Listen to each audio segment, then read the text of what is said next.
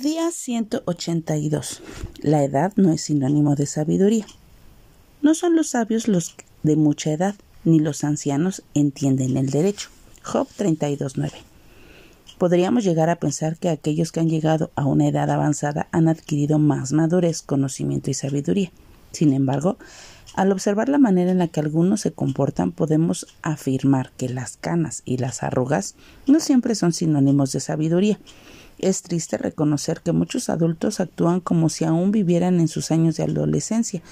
Toman decisiones precipitadas, escogen el camino equivocado y no se detienen a pensar lo que es mejor para su vida y para los que viven a su alrededor. ¿Por qué sucede esto? Este pasaje de la Biblia nos declara que no debemos engañarnos al pensar que todos los ancianos son sabios. También nos enseña de una manera explícita que la muchedumbre de años no es evidencia de madurez espiritual. Sabemos que Dios ha dado a cada ser humano la capacidad para crecer en conocimiento e inteligencia, pero no todas las personas han accedido a tener una relación personal con Dios por medio de Jesucristo. Esa es la clave para hacer que un ser humano pueda llegar a tener sabiduría a pesar del tiempo que lleve en este mundo.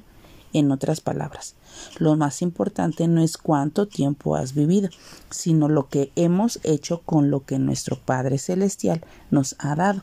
Si en verdad deseamos conocerlo más y crecer en inteligencia y sabiduría, tenemos que darle el lugar que merece nuestra vida. Sin importar la edad que hoy tenemos, podemos llegar a tomar decisiones sabias. Así es que hoy digámosle al Señor que Él sea quien permita que a pesar de nuestra edad podamos llegar a ser sabios.